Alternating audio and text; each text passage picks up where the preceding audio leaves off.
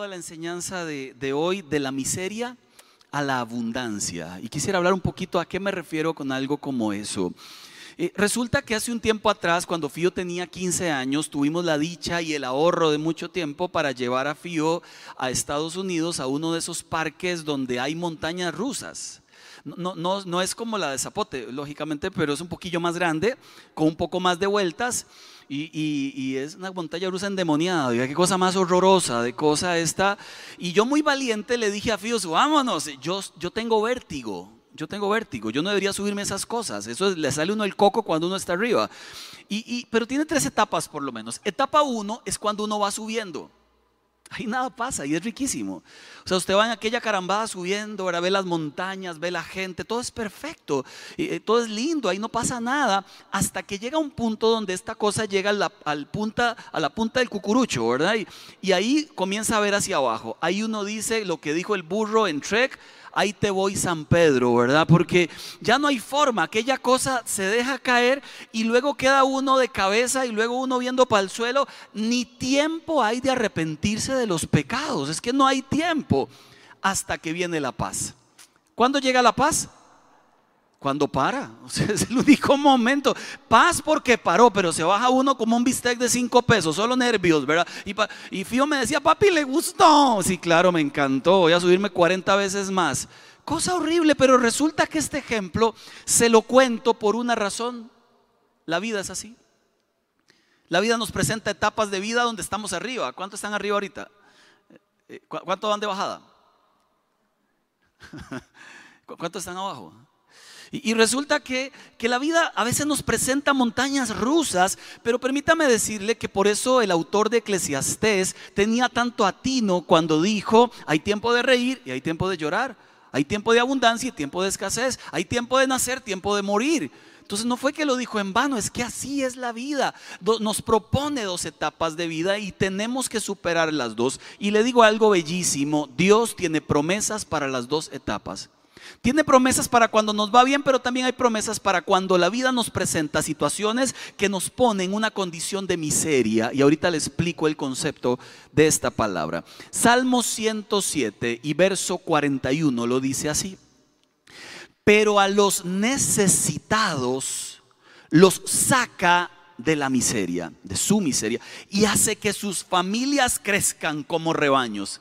Claro, está hablando de gente que en algún momento ha de tener alguna necesidad, como usted y como yo, y que esta necesidad nos propone algún tipo de miseria emocional, espiritual, lo que sea. Y el Señor dice, cuando usted pase por allí, yo de allí le voy a sacar. Y además haré prosperar tu vida, mire, como si fueran rebaños, crecerá tu familia. Bueno, ya uno no, no, no da para tanto, ¿verdad? Se imagina uno la cantidad de chicos que andan por allí.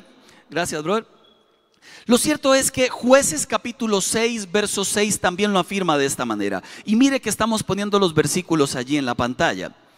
Era tal la miseria de los israelitas por causa de los madianitas que clamaron al Señor pidiendo ayuda. Porque resulta que en tiempos de miseria, ¿qué hay que hacer? Clamar al Señor pidiendo ayuda. Algunos en tiempos de miseria lo que hacen es enojarse. ¿Verdad? En lugar de clamar a Dios. La propuesta de, jueces por lo menos es, clamemos a Dios en tiempos cuando las cosas están al revés. Pero clamemos, clamemos, ¿verdad? Llevemos nuestras peticiones las veces que sean necesarias delante de Dios. Miseria, y esta es mi definición sacada un poco de varios textos que encontré en la Biblia, es una dificultad o sufrimiento que le hace sentir a la persona desventura.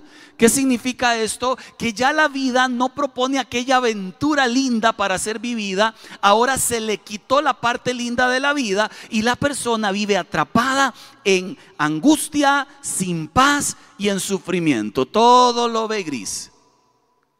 Y me puse a pensar cuántas historias de la vida nos hacen vivir así. Le digo una, ¿cuál es la más común? La miseria económica, cuando no alcanza, cuando no hay. Pues déjeme decirle que la iglesia de Macedonia, ya en segunda de Corintios, vivió miseria económica y aún así tenían alegría y fueron generosos. Curioso. Le digo la segunda miseria, ojo que es que es parece contraria, es la miseria por acumular. Y usted dice, ¿hay miseria en tener de todo? Sí. A la iglesia de la Odisea en Apocalipsis 3:17, ellos dicen, soy rico, no tengo, no te das cuenta, le dice el Señor que te crees rico, pero no te das cuenta que eres infeliz, miserable, pobre, ciego y desnudo.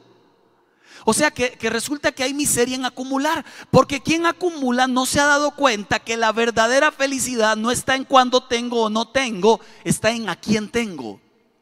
Y a quien tengo es a Dios conmigo. Está la tercera miseria que encuentro en la miseria de la enfermedad. Dice el Salmo 38, el salmista, aún mis seres queridos, mis amigos, ni se me acercan por temor a la enfermedad. Mi familia se mantiene a distancia. Y hay personas que con alguna enfermedad, cuando es recurrente, cuando es muy larga, han decidido vivir en un estado de miseria interior. Ahorita le explico por qué está la miseria de la ausencia de fruto. ¿Cuál es esa? Esa es simple. Usted se ha esforzado, eh, Carlos se ha esforzado por ser el mejor esposo, pero ella ni cuenta se da. Él hace de todo, pero más bien solo quejas. Él se esfuerza, pero ella ni, ni le pela. ¿Por qué ni le pela? Porque al final él termina diciendo, ¿para qué me esfuerzo si ni cuenta se da? Es la gente que trabaja mucho pero no ve el fruto del, esfuerzo. Es la gente que hace de todo pero al final le dan el reconocimiento a otro. Y hay una miseria que siente la persona en, falta de fruto acorde a todo el esfuerzo que yo he hecho. Está la miseria por el pecado. Se la digo en versión Pablo, eh, Lari, voy a estarme moviendo, así que vaya siguiéndome, ¿verdad? Para que no quedar por fuera de la cámara. Pero la miseria del pecado es la que decía el apóstol Pablo en Romanos. Tengo una lucha todo mi ser interior ama hacer la voluntad de Dios. Pero la parte de afuera, ahí cholito, o sea, sí que falla esa. Con la parte de adentro yo me deleito y con la de afuera como peco. Y termina Pablo diciendo, miserable que soy. ¿Cuántos han terminado en esa conclusión de tanto fallar y repetir el mismo pecado que usted prometió que no volvería a hacer? Uno quisiera de verdad cerrar los ojos, abrirlos y que todo haya pasado, pero resulta que la vida tenemos que enfrentarla con todo y sus tentaciones y pelearla con todo y nuestras debilidades. Pero si esta, esta repetidera de pecados nos hace sentirnos mal. Y le digo la última, la miseria de la insatisfacción. ¿Cuál es esa? Que puede usted tener de todo y aún así siente que algo le falta. Puede usted tener alimento en la mesa y aún así algo me falta. Eh, eh, y la vive la gente que tiene de todo y la vive la gente que no tiene nada. La miseria de la insatisfacción no son las cosas, es un sentir interior que le produce a usted un estado de alerta completa en donde nada le satisface. Yo, yo le voy a leer, por favor, un versículo que creo que aplica más de uno acá, por lo menos a mí a veces. Job capítulo 7, verso 3 y 4, dice Job, meses enteros, ¿cuánto? No dice anoche, no dice hace dos días, no dice esta semana. Él dice meses enteros, he vivido en vano, me han tocado noches de miseria y ahora va a explicar que es una noche de miseria y el que la ha vivido diga amén, diga yayay, aleluya o ayúdame Señor. Dice el verso 4, me acuesto y no dice y duermo. Que, la parte linda de acostarse es dormir. ¿Cuántos saben que dormir es una bendición? Es una bendición. mire, se ve uno menos arrugado. En serio. Dicen que además hace que usted todo el día pase contento. Porque descansó, recuperas fuerzas y todo a nivel digestivo funciona de tal forma que usted al otro día se levanta como un carro cero kilómetros, ¿verdad? Pero cuando usted no duerme, ¿qué pasa? Ahí está. Ve uno la cara igual y uno dice, claro, no durmió, ¿verdad? Ve uno Hernanda bravizo, este no durmió. Ve, ve las situaciones críticas, todo es gris, todo es feo, todo es horrible. Y algo pasó, no está conciliando el sueño. Y dice Job lo siguiente, me acuesto y en lugar de dormir la mente se me activa y pienso, ¿cuánto falta para que amanezca? Qué cosa horrible, por Dios. ¿Quién ha vivido así? Levante la mano, por favor. Ahí se va a levantar la mano. Espero que el Ministerio de Salud no nos impida eso. La noche se me hace interminable. Me doy vueltas en la cama hasta que amanece. Ahí hay miseria. Algo está viviendo esa persona que ni siquiera el sueño puede conciliar. Yo entiendo los que somos un poco intensos, ¿verdad? Que nos despertamos a la estrella queriendo que el día amanezca de una vez.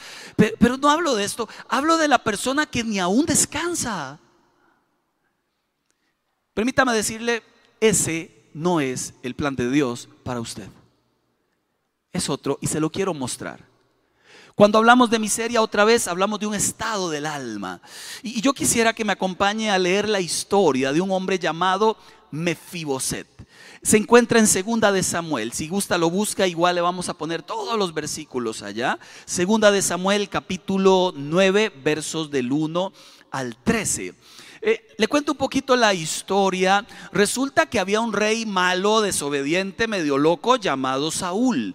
Este rey hizo todo lo que ofende a Dios. Era malo, eh, destruyó al pueblo, pero el pueblo lo eligió así, porque hay gente que elige reyes y que elige este, gobernantes malos, sabiendo que no lo van a hacer bien y luego tienen que recibir justamente las consecuencias. Y esto le ocurrió. Y hay personas igual que piden a alguien para sus vidas y hay personas que toman decisiones y luego deben recibir consecuencias. Y esto le ocurrió al pueblo de Dios. Pidieron rey y Dios les dijo, es Saúl y es malo, no importa lo queremos. Hizo de todo. Este rey tuvo un hijo que se llamaba Jonatán. Jonatán era hiperamigo del rey David. Cuates, compas. Resulta que en medio de, una de las conversaciones de ellos, Jonathan, como sabía que su padre estaba siendo loco, dijo, cuando seamos exterminados, porque en algún momento va a pasar, por favor, ten misericordia de, de alguien de nuestra casa, ten misericordia de nosotros, le pidió Jonathan a David. Entonces este pacto quedó allí escrito en algún lugar del corazón de David. Años pasaron y después de muchos años aparece este versículo de 2 de Samuel capítulo 9, verso 1. El rey David averiguó si había alguien de la familia de Saúl a quien pudiera beneficiar en memoria de Jonatán, su amigo. ¿Qué pasó y por qué fue destruida toda la generación de Saúl? Porque lamentablemente si alguno de ellos quedaba vivo, iba luego a querer ocupar por la fuerza el reino. Entonces se destruían, mataban a los futuros enemigos. Aparece David y dice, si hubiera alguien, alguien a quien yo pueda beneficiar. Busqué esta palabra en otras versiones y mire qué lindo. Esta palabra significa alguien a quien yo haga misericordia, alguien a quien yo pueda favorecer. Y la nueva traducción viviente lo dice así, alguien a quien pueda mostrarle bondad. Qué lindo David, ¿verdad? Es bonito porque de, alguna forma la verdadera amistad comprende esto. Si, si, que tiene una hija, imaginémonos que yo no la conozco, perdón que lo use, pero lo tengo aquí de frente. Si, igual tiene una hija, yo, yo digamos que no la conozco, sí la conozco, ella me topa y me pide un favor y me dice, soy la hija de Wally, eso para mí tiene un peso mayor. Porque yo voy a decir, ah, la hija de mi amigo Wally la hija del muchacho que viene, del Señor que viene a la iglesia. Entonces entiendo yo que, que haciéndole un favor a ella y beneficiando la vida de ella, voy a hacerle un favor a Wally, que es mi amigo. Entonces, esto es lo que dice David. David dice, haciéndole bondad a alguien de la familia de Saúl, voy a cumplir mi compromiso que le hice a Jonatán de que siempre buscaría a alguien para beneficiarlos a pesar de todo lo que ocurrió. Tenía un buen corazón este David. Ahora, yo quisiera que hablemos de David y la bondad de Dios, porque se encuentra en el versículo que sigue. Segunda de Samuel capítulo 9 versos 2 y 3. Y como la familia de Saúl había tenido un administrador que se llamaba Siba, mandaron a llamarlo cuando Siba se presentó ante David. Este le preguntó, ¿tú eres Siba? A las órdenes respondió, no queda nadie de la familia de Saúl. Ojo, aquí cambia la historia a quien yo pueda beneficiar en el nombre de Dios. El primer versículo dice a quien yo le pueda mostrar bondad, pero en este segundo versículo dice a quien yo le pueda mostrar la bondad de Dios. Permítame decírselo con una frase muy bonita. Solo aquel y aquella que han recibido la bondad de Dios están en capacidad y tienen la obligación de mostrar esa bondad de Dios a otras personas. David había recibido bondad de Dios. ¿Y cómo se lo puedo asegurar? Bueno, era el más pequeño de sus hermanos. Eran ocho en total. Y él era, dice el papá, a David, el más pequeño. A ese lo mandamos a cuidar ovejas. Porque no calzaba con el estatus de los otros siete hermanos. ¿Saben cómo eran los otros siete hermanos? Así como yo, dos metros quince, llenos de músculos por todo lado. Mire, una cosa así, eh, eran en puro fitness, ¿verdad? Y además guerreros. Y David, no, el tipo no, que andaba ahí jugando PlayStation, ¿verdad? Y andaba con el arpa, tocando coritos y con sus risitos. El, muchacho era todo un, no sé, yo, yo, me imagino siempre a Leonardo DiCaprio, ¿verdad? En la película El Titanic. Cuando pienso en, en David me lo imagino así, buena nota, delgadito, pura vida. Entonces el papá lo ve y dice, y pongámosle algo que hacer, vaya a cuidar ovejas, ¿verdad? Qué triste. Resulta que este hombrecito era más valiente que los otros siete juntos pero no a la vista humana. Cuando Dios manda al profeta a buscar rey a los hijos de Isaí, encuentra a estos siete en la casa. Al primero que se topa es al hermano mayor. Mire, y el tipo se parecía a la roca. No, lo dice la Biblia, pero, pero sí se maravilló tanto el profeta. Dice, qué brazos, qué bíceps, qué tríceps. se llama así, ¿verdad? Algo tenemos así en el cuerpo. Mire, este, qué, ah, pectorales, qué, cuellos, qué No dijo, no dijo nada de eso, pero donde lo vio, sí, se maravilló. Imagínese cuando usted, si se topara la roca ese de, de las películas de ese, de Primera de Corintios, ese, la roca. ¿Se imagina que uno se lo tope? Mide metro 95 y una cosa así, una mole. Así lo vio el profeta y dijo, definitivamente, aquí está el próximo rey.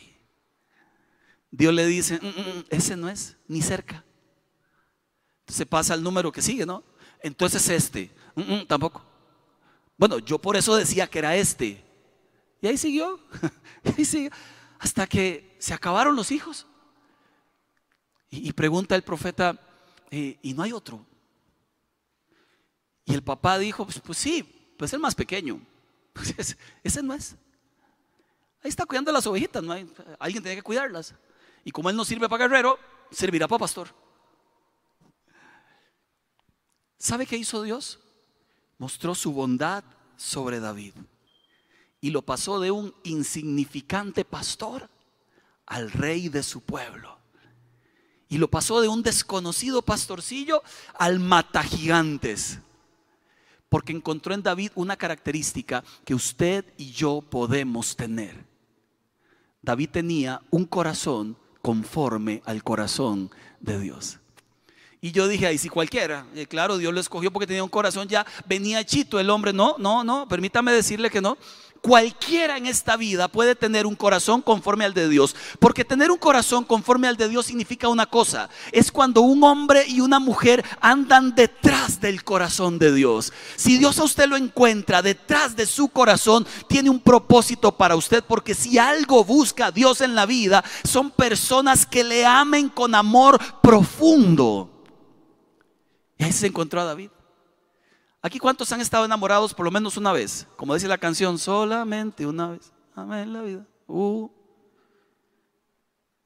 Estás todavía, por supuesto. Amén. Así es. Si no se embarca, bro, diga amén todavía. Aquí está mi amor. ¿Qué hacíamos recién enamorados? ¿Qué hacíamos? ¿Qué no hacíamos? ¿Qué no hacíamos? El día en que casé a Hernán casi se descompone, perdón por el bullying, brother. Pero estaba, mire, desmayado y miraba a Eva y decía, mira, hacía de todo y se ponía pálido y decía, ay me da, ay me da. Yo, Hernán, cálmese, ay me da, decía. Muy exagerado, más o menos. Pero uno enamorado hace de todo, busca, le llama, le, le, dice, le escribe, vuelve a llamar. Uno enamorado conquista y reconquista. Dios anda buscando corazones enamorados de Él. Y a eso les llama un corazón conforme al mío. Este David había recibido bondad de Dios. ¿Qué va a hacer David ahora? Va a compartir esta bondad. Ahora sí, hablemos de Mefiboset metido en un lugar que se llama Lodebar. Segunda de Samuel, capítulo 9, versículos en adelante que dejamos por ahí pendiente, dice la Biblia, sí su majestad. Todavía le queda a Jonatán un hijo que está tullido de ambos pies. Otra versión dice lisiado, otra versión dice cojo. Sí, todavía hay uno. Y mire qué dicha, porque ¿quién fue el que quedó vivo? El hijo del mejor amigo.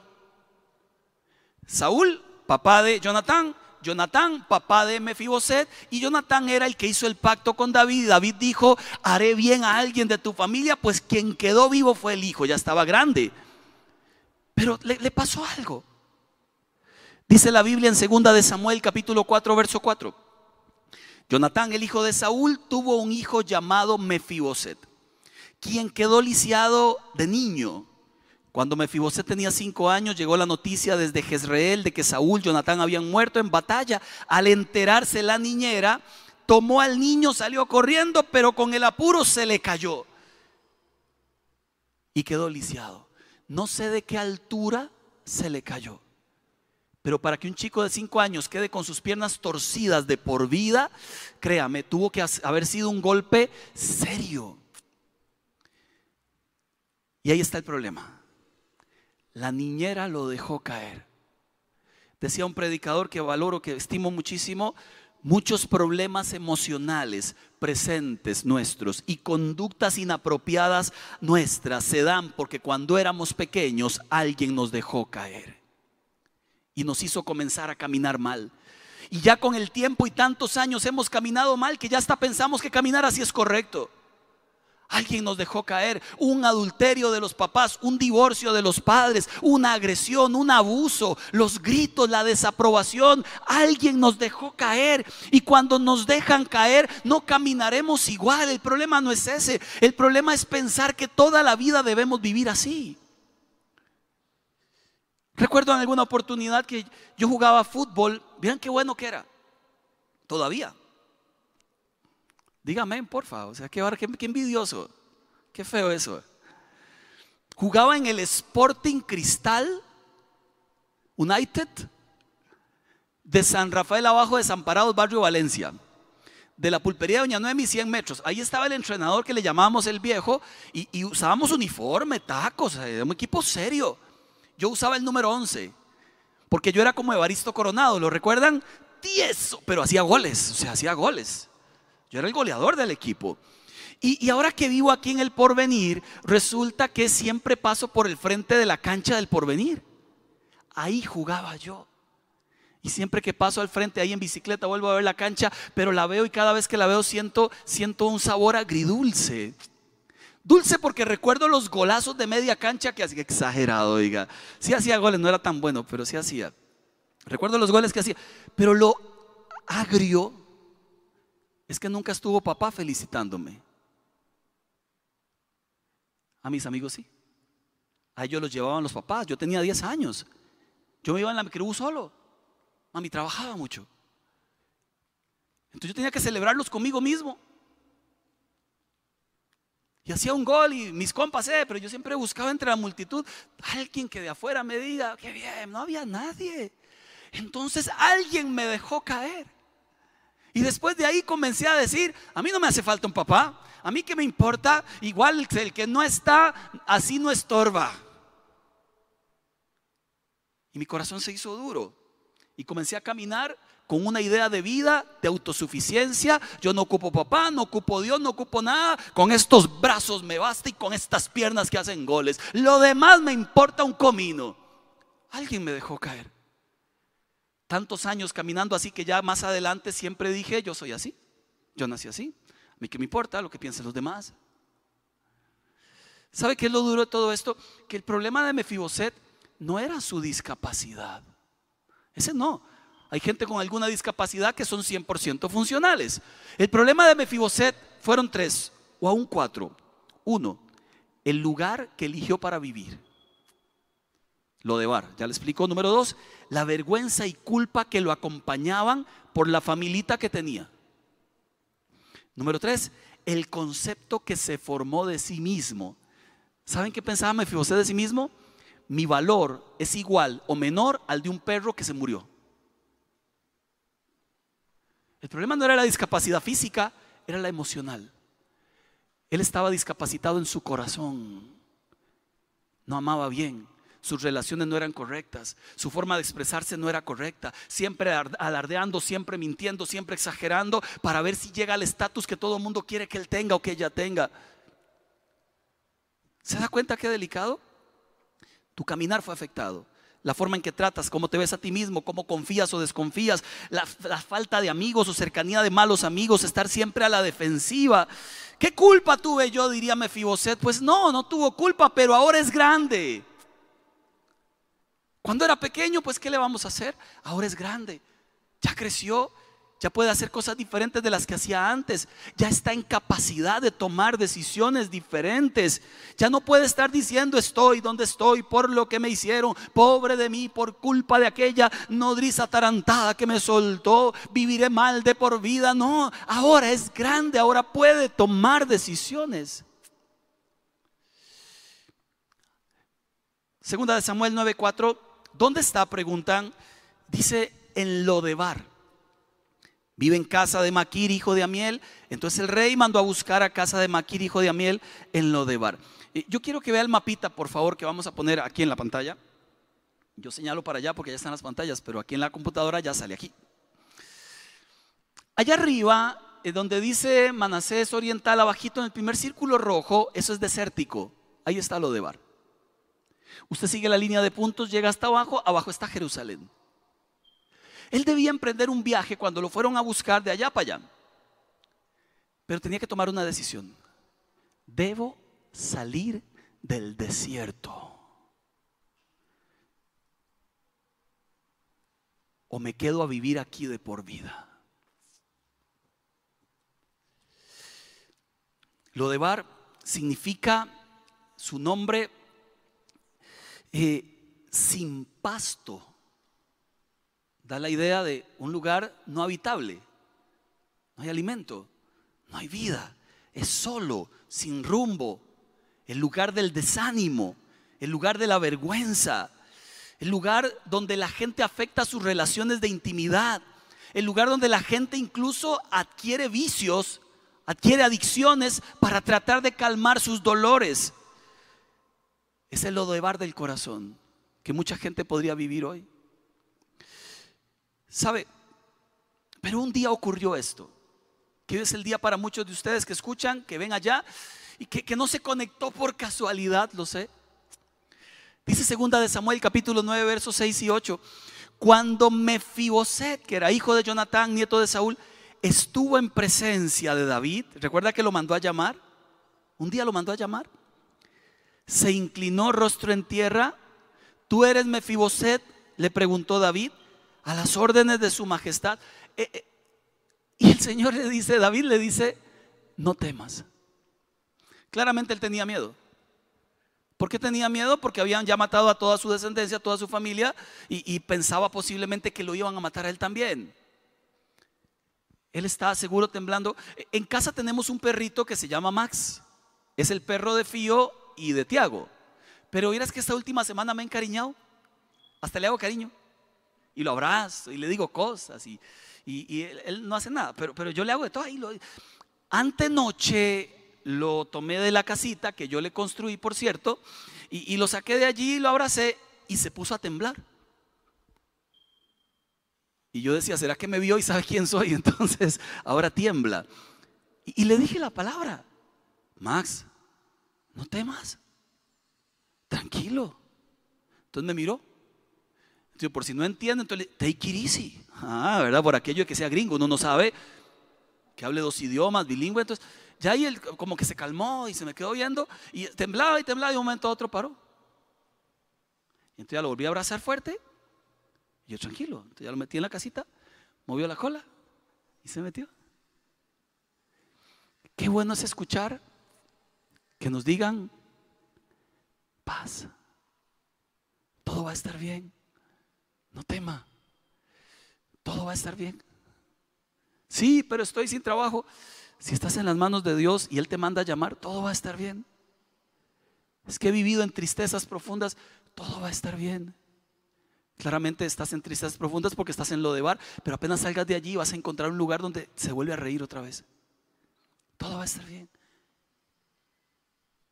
Debo suponer que entonces el hombre quebró el celular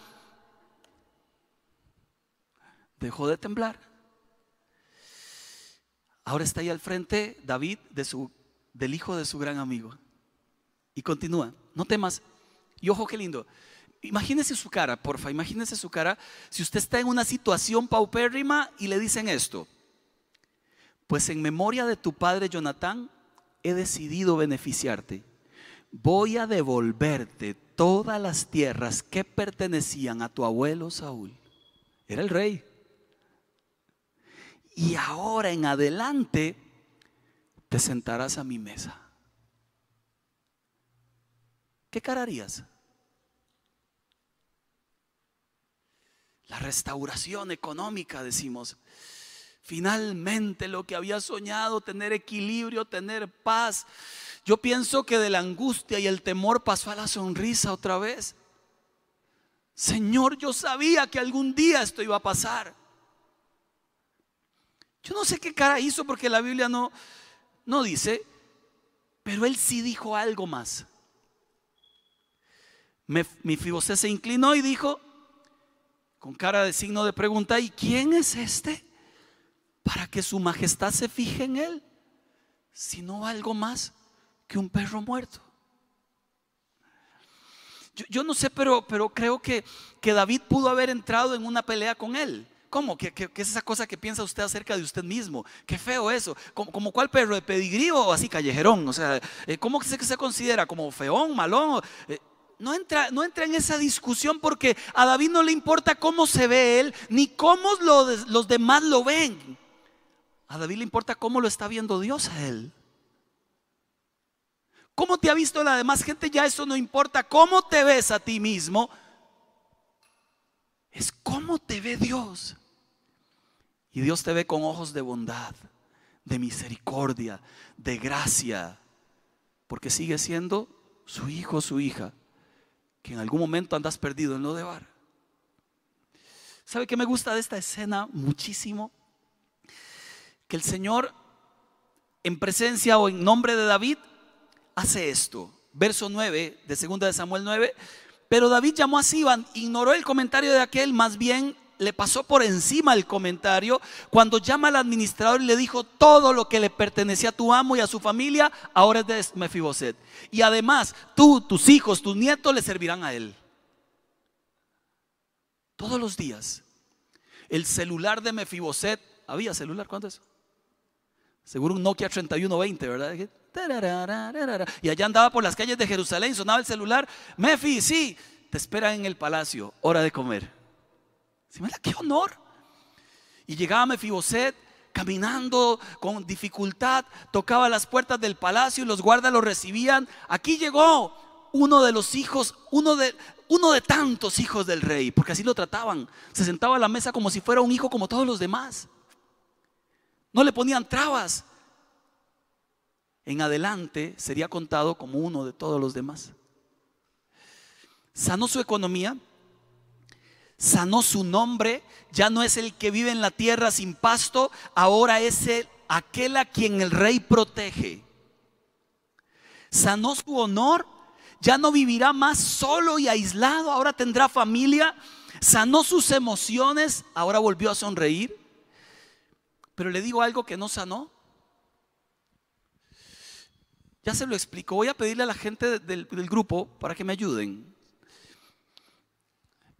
¿Le digo algo que no sanó? Sus pies. Mefiboset entró tullido al palacio y lisiado se sentó en la mesa, calladito. Imagínese la primera comida los hijos del rey vacilando, hablando, y, el partido de esa y, y, ahí está el hombre callado sin poder decir nada. Yo aquí estoy de intruso. Cuando ve que le sirven aquellos manjares, cuando ve que le ponen ropas reales, el hombre está más perdido, pero feliz. Hasta que en un momento de la historia levanta el mantel de la mesa y mira sus pies.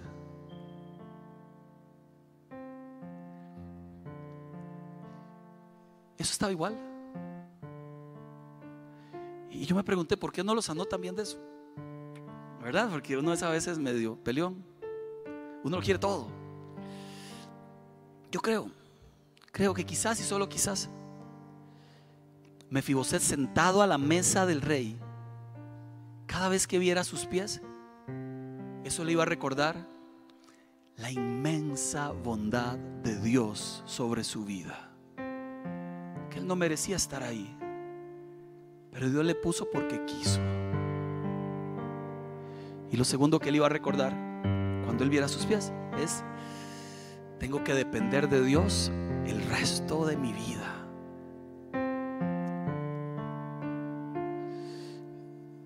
Hay una conexión muy interesante entre, entre un corazón que ha recibido bondad y la adoración a Dios. Una relación estrecha, muy, muy estrecha. Y se lo digo porque yo soy muy musical, a mí me gusta mucho la música, se han dado cuenta, paso cantando todo el tiempo y seguro no debo, pero lo hago. Y cuando yo me convertí al Señor, eh, había una canción que escribió Marcos Witt, de esas que escriben para uno. Él escribió para mí. De hecho, llamó a Costa Rica y preguntó un tal Marco Vega, ¿dónde está? De Zampa. Ah, bueno, voy a buscarlo. Y ahí me la mandó por fax. No, no lo creyeron. Ni yo. Esta canción la escuché hace 24 años. No es la que está sonando de fondo, pero, pero esta canción que le voy a recitar, la escuché hace 24 años. El jueves, viernes, me puse a escucharla otra vez esta canción me hacía llorar como un niño por haber recibido tanta bondad de Dios. 24 años después, el jueves, me hizo llorar como un niño otra vez. Canción decía, decía algo así como, tu misericordia incomprensible es, Señor. Grande es tu amor por mí no lo alcanzo a comprender. Tu misericordia incomprensible es, Señor. Grande es tu amor por mí, no lo alcanzo a comprender, Señor. Y tiene una frase muy representativa en el coro. Dice, cuando yo no le llego. Soy rebelde. Cuando yo, ahí sí le llego, no te escucho. Amor me hace ver cuando estoy en un error. Y la frase que me quiebra siempre. Y tu gracia me levanta una vez más. No alcanzo a comprenderte, Dios. Y cantando eso me siento Mefiboset. Y cantando eso quito el mantel bajo mis piernas y recuerdo la cantidad de debilidades que tengo. Y recuerdo la bondad de Dios. Y recuerdo que, que si sigo en lo de bar es por pura cabezonada. Pero que Él me dio un espacio en su mesa aún con todas mis debilidades y con todos mis rollos y con todas mis broncas. Y me di cuenta que hay por lo menos cuatro estados donde pudiéramos estar hoy nosotros. Y le hablo a todos los que me escuchan, por favor, termino con esto. Número uno, si lo podemos poner, chicos de Produ, la última filmina que estaba ahí, diapositiva. Hoy alguien acá o allá pudiera hoy estar atrapado en lo de bar. No ha salido de ahí todavía. Pero hoy Señor te toca la puerta y te dice, es tiempo. El rey te manda a llamar. Hoy alguien pudiera estar encerrado en su pasado, viéndose las heridas y sufriendo todavía por todo donde está y sufriendo en la tierra sin alimento. Número dos, hoy alguien pudiera ya no vivir allí, pero tiene carnet de viajero frecuente. Y constantemente se devuelve. Y va al desierto otra vez. Y constantemente vuelve a lo mismo de siempre, aquello que no tenía que hacer. Ahora usted lo ve otra vez. ¿A dónde va? Para lo de bar, hermano. ¿Y por qué? No sé, pero para allá voy. Es que me jala. Está el tercer tipo de persona, es el que está en la mesa del rey, pero, pero no está tranquilo. No disfruta la presencia del Señor. Mira para todo lado y mira lo de bar. Y, y está el número cuatro, el que está disfrutando a su mesa está feliz? No tenía por qué estar allí, pero Dios lo puso allí. Y lo agradece profundamente. ¿Sabe? Topé este muchacho allí en una comida rápida, para no decir el nombre, para no hacerle publicidad de gratis. No están pagando nada. Y fui con Jackie, vamos, parqueamos el carro en el, en el auto. Ya, ya dije. Y se me acerca un muchacho ahí a la ventana pidiendo comida, eh, más fornido así que yo, más joven, más joven que yo. Entonces yo le dije, brother, usted no debería estar trabajando. No sé si eso es concho, pero, pero es que se, se ve entero. O sea, a esa edad, de los nueve trabajos, por Dios. Se me quedó viendo así como, como que no esperaba la, la pregunta. Entonces, sí, sí, pero es que eh, eh, eh, mejor pido. entonces le digo, ¿qué es drogas? Igual parecía. No, no, me dice, drogas no. Lo único que fumo es marihuana, pero drogas no. Dos cosas. Te voy a decir nada más, si me permites. Ahí me dijo el nombre, charlamos un rato y le dije una. Hay un campo para ti en la mesa de un rey. Pero es el único rey. Y te ha esperado por ratos ahí. Jesús tiene nombre. Él pela los ojos. Y dos, le dije, pero la decisión de salir de ahí y llegar allá, te toca. ¿Quién hoy está en lo de bar? ¿Quién se devuelve constantemente? ¿Quién se quiere sentar a la mesa de papá? Y termino con un versículo, porque alguno podría estar pensando, bueno, sí, yo disfrutaré la comida del rey, y cuando, y cuando tenga la abundancia, ahí entonces mi sonrisa saldrá otra vez. Quiero que sepa que el criado Siba le quiso quitar todo a Mefiboset y engañó al rey. Cuando el rey encara a Mefiboset, Mefiboset dice es mentira, pero no importa. Déjese todo, déjeselo a, a Siba, yo no quiero nada. Me basta con que el Señor David me haya sentado a su mesa. No eran las cosas los que movían el corazón de Mefiboset. Era tener a Dios en su mesa. ¿Puede ponerse de pie, por favor? Le invito a que cierre sus ojos un minuto. Vamos a cantar esta canción. Si se acuerda de ella. Vamos a decirle a Dios cantando esta canción, Señor, llévame a tu mesa, por favor. Asombrado ante la grandeza de tu gloria, ante la belleza de majestad, me acerco a tu trono. Por levantar sus manos al cielo y decirle a Dios, sin palabras puedan describir tu pureza, consumido por el fuego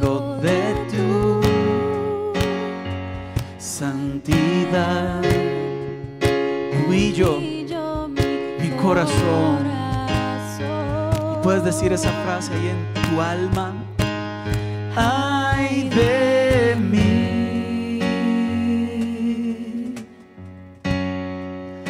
siendo pequeño.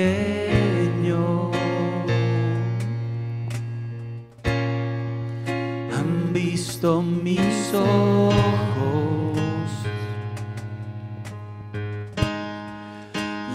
gloria de Dios.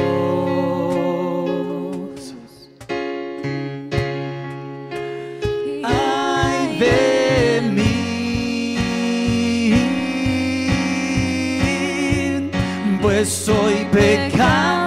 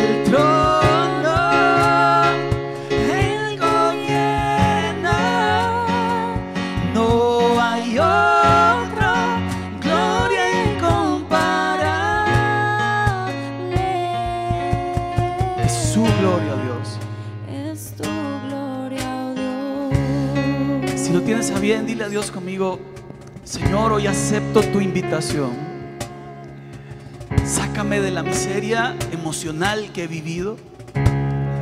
Sácame de la miseria económica si es preciso. Sácame, Señor, de la miseria física cuando alguna enfermedad ha tocado mi cuerpo. Pero llévame a la mayor de las abundancias, que sentarme a la mesa del Rey que ser llamado tu hijo y en su caso su hija. Y que pueda yo volver a disfrutar de la emoción de la vida como tú me has llamado a vivirla.